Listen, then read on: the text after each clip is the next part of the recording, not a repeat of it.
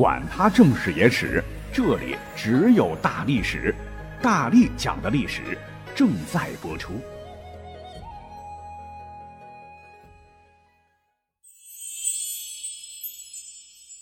本期节目由大历史的热心听友吴为再次无偿热心提供。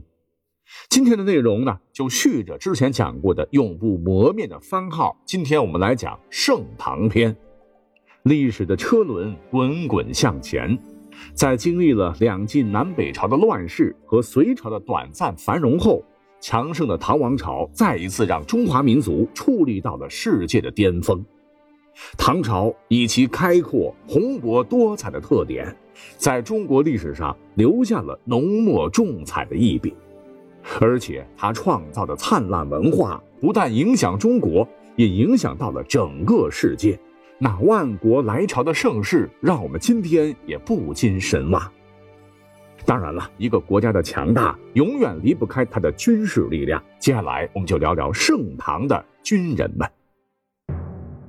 大唐开国皇帝高祖，唤作李渊，历史上也算是一代人杰了。不过，不知道是幸运还是不幸，他有个更出名、更出色的儿子，这便是太宗李世民。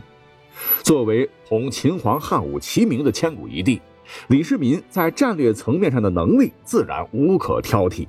更难得的是，他还是一位优秀的前线指挥官。他的亲军玄甲军就是那个时代战场上的传奇。玄甲就是铁甲的意思啊，也可以理解为黑色的铁质铠甲。隋朝虽然时间短暂，但是经历了隋文帝时期的开皇之治，国力空前强盛。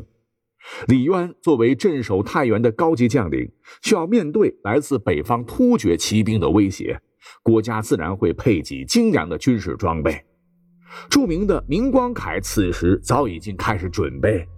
由于装备了马镫和高桥马鞍，骑士在战马上的稳定性得到大幅提升，破甲能力卓越的马槊取代了矛和戟，成为了骑兵的标配。还有适用于劈砍和打击的刀、斧、锤等短兵器，使得骑兵在面对近身战时也显得游刃有余。作为李世民手下的王牌部队。玄甲军的人员和武器装备自然是优中选优，堪称苛刻。《资治通鉴》有如下关于玄甲军的记载：秦王世民选精锐千余骑，皆负一玄甲，分为左右队，使秦叔宝、程之杰、尉迟敬德、翟长孙分将之。每战，士民亲披玄甲，率之为前锋，趁机进击，所向无不摧敌，敌人畏之。卒与王室冲遇，战不利。秦王世民披玄甲救之，士冲大败，获其骑将葛延章，俘斩六千余人，士冲遁归。这段文字讲的是李世民带领玄甲军在洛阳击败王世充的情景。这王世充绝非善类，作为隋末群雄之一，曾经完败过大名鼎鼎的瓦岗军，秦琼、程之杰、罗士信。裴仁基、单雄信等一干瓦岗寨猛人，此战后都投奔其麾下。当然，现在的王世充已经是众叛亲离，不过战力仍然不容小觑。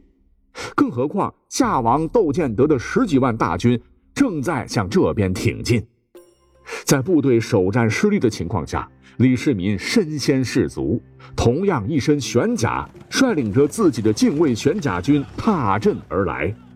王世充的将士们一下子给看愣了，对面这伙人是在干什么呀？黑压压的一片，是遮云蔽日而来，个个骑着战马，是风驰电掣，转眼之间就来到跟前。进了才发现，这是装备精良、无比凶猛的玄甲军。在势不可挡的冲击力下，王世充部如溃坝崩决，被杀得四处奔逃。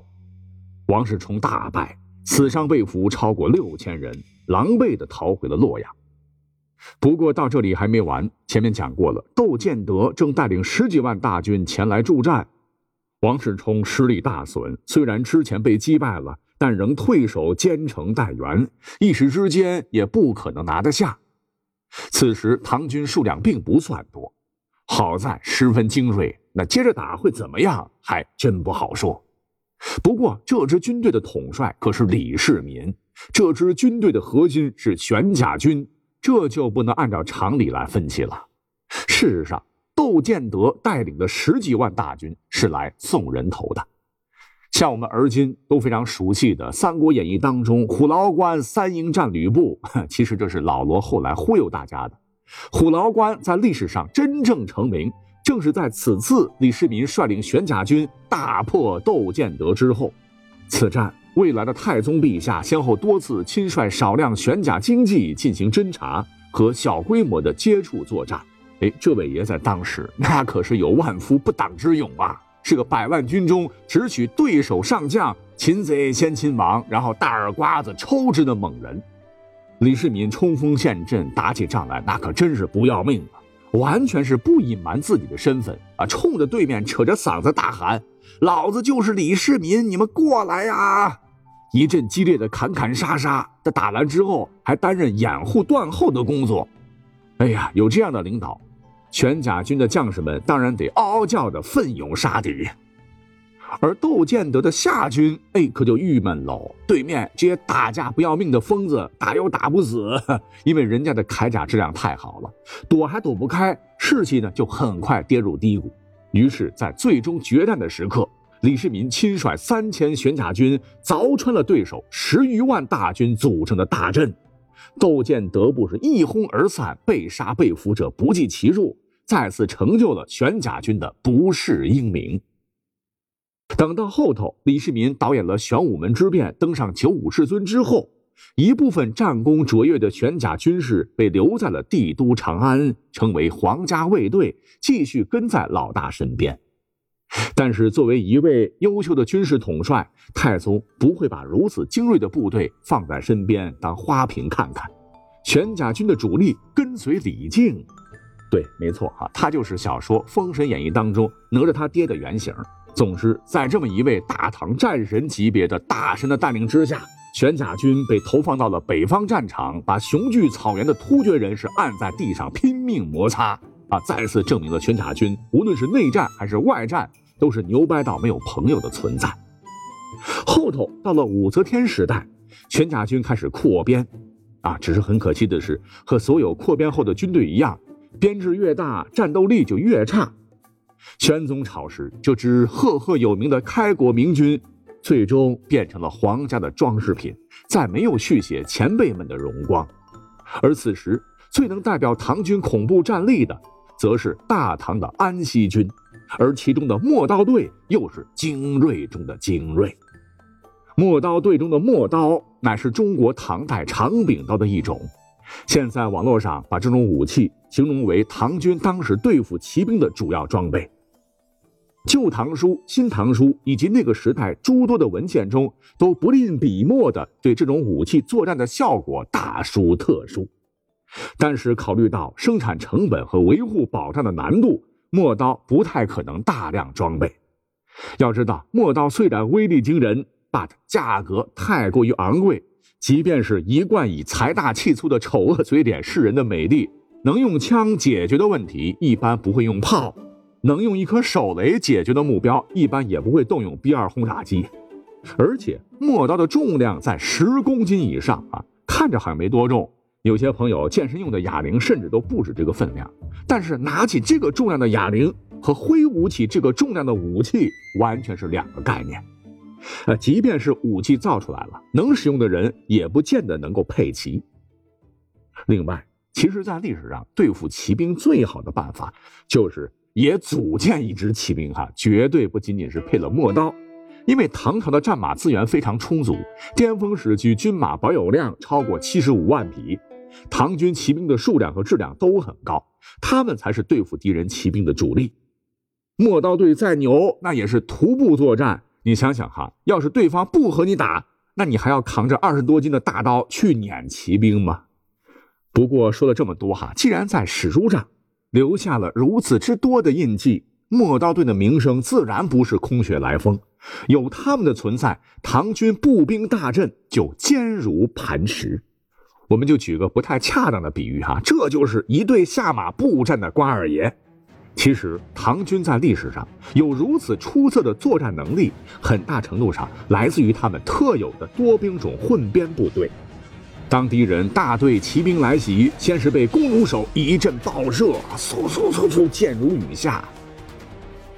不过没关系哈，现在铁甲呢已经不再是中原军队的专利了哈，人家突厥也有，但是呢，想要毫发无损也是不太可能的。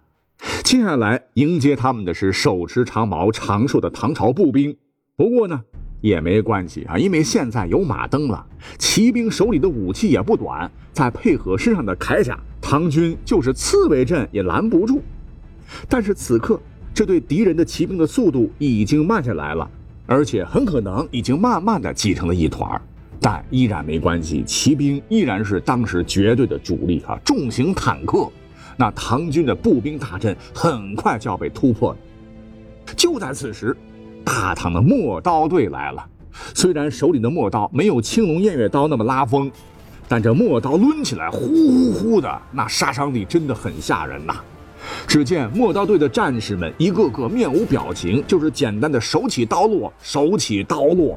每一次挥砍，对面都是一声惨嚎，然后一地的碎肉。于是后面的人就崩溃了，转身想逃，但之前被他们冲开的唐军此时已经围了上来，用长矛和弓弩驱赶着挤成一团的敌军骑兵，直面缓缓靠近的陌刀队啊！即使有些腿快的已经跑出了包围圈，别忘了唐军也有大量骑兵，之前没动手是怕把对手吓跑了，在一边藏着呢。现在嘛，哈哈，一阵切菜啊，最终啊。战场上恢复了死一般的寂静。战场上，只见得天空中盘旋的秃鹫和远处被血腥味吸引而来的群狼，以及地上那堆积如山的尸体。以上激烈的战斗场景，哎，很可能就是陌刀队平时作战时的常规操作，需要包括陌刀队在内的多兵种联合作战。当然，大部分时候呢，可能并不需要陌刀队这样的精锐出场啊，其他的兄弟就把事儿办了。作为大唐精锐中的精锐，陌刀队最高光的时候呢，其实他并不在西域啊，历史上看应该是在长安城外。说是唐玄宗统治中期，社会矛盾逐渐加剧，盛世的外表之下，各种危机愈演愈烈，终于在公元七百五十五年爆发了安史之乱。由于玄宗一系列的中二操作，致使高仙芝、哥舒翰等名将或兵败，或被朝廷处死，或被安禄山俘虏。盛名之下，其实难副的中央军一败再败，长安沦陷，一时间大唐江山岌岌可危。为了平叛，此时西北边军便被帝国从边境调回。由于这支生力军的加入，形势才得以扭转。到公元七百五十七年，唐军主力在未来的唐太宗和郭子仪的率领下挺进长安，准备收复帝都。此时的安禄山已死，弑父登基的安庆绪自然不会坐以待毙。双方在长安城外的香积寺列阵，几经交锋之后，唐军不敌，开始败退，叛军乘胜追击。唐军军行被冲散，士兵们纷纷转身逃跑。此时，前军大将李嗣业见部众溃乱，高喊：“今日之事，若不以身担寇，决战于前，万死而益其一生；不然，则我军无解已矣。”言罢是脱去战袍，赤膊上阵，手持陌刀立于阵前。他用他的态度表明：愿吾双脚生根，牢牢地矗立在大地上。愿吾身为盾，护佑锦绣山河，再不受贼子践踏。这一刻，无数华夏战神的身影仿佛出现在他身边，像乌江畔万夫不当的西楚霸王项羽，死战不退的古之物来典韦，五胡乱华时发出汉人最强呐喊的武道天王冉闵等等。实在。当叛军骑兵冲到跟前，将军身上透出的凛凛杀气，仿佛一道实体的屏障，让奔驰的战马惊恐地放慢了速度。马上，叛军同样惊恐地看着眼前这位天神一般的大将，嘴里发出绝望的惨呼。李四爷手中高高举起陌刀，伴着愤怒的吼声，重重地劈砍下来，惨嚎声是戛然而止。原本如同决堤怒涛般的叛军骑兵，竟然被硬生生的挡住了。凡靠近将军者，人马俱碎，连杀数十人之后，唐军逐渐稳住了阵脚。看着主将如此奋勇，将士们重新燃起了斗志。我们是谁呀？我们是堂堂的大唐军人。那个以一己之力对抗敌军的，是我们敬为兄长、尊为战神的四叶将军。于是，受到将军的鼓舞，越来越多的将士汇聚到李四叶的身边。浑身浴血的李将军喘息未定，便立刻整队队形，率前军各执陌刀，如墙推进，所向披靡。整个原本颓败的战场的局势，终于倒向了唐军这边。此战，陌刀队的将士们再次证明自己才是唐军的骄傲。可是安史之乱之后，大唐已不复当年辉煌。西北的广袤领土更是被吐蕃势力所染指，安七四镇同大唐的联系也中断了。然而，当年留守的少量安七军又难以置信地坚守了数十年，直到全部战死。公元八百零八年，吐蕃用了将近半个世纪，在付出了几代人的伤亡之后，才最终从这些白发苍苍的老兵手中拿下了西域。这正是离家万里戍边疆，经年难闻故乡事，唯有梦中诉情长。兴衰变幻立国殇，韶华渐远斗志昂。白发迭解终无悔，不退不降不复唐。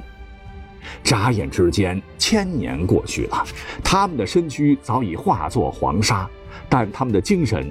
同每一代驻守中国西部边疆的战士同在，只要还有一个中国军人驻守在这里，祖国的尊严就容不得挑衅和践踏。壮哉，大唐军人！